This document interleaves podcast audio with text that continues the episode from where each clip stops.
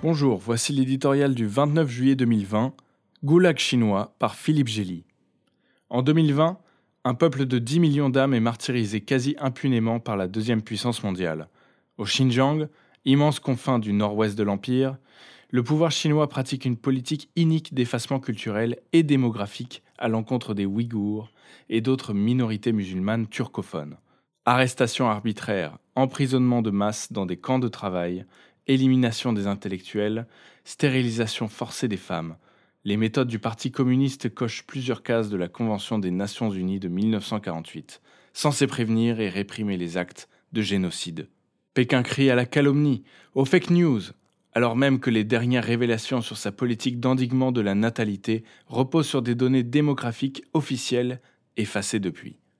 Après avoir longtemps nié l'existence de camps de rééducation dignes du Laogai, le goulag chinois créé par Mao, le PCC tente de les faire passer pour des centres de formation professionnelle, voire de déradicalisation d'une population soupçonnée de séparatisme. Début juillet, la Chine a obtenu le soutien de 46 pays, dont 17 musulmans, au Conseil des droits de l'homme de l'ONU pour sa politique antiterroriste au Xinjiang.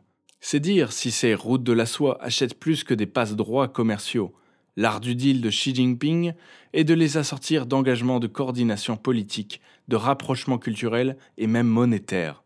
À contre-courant, les États-Unis viennent de sanctionner plusieurs hauts responsables chinois, ainsi qu'une cinquantaine d'entreprises fournissant la fine fleur du high-tech et de l'industrie textile occidentale.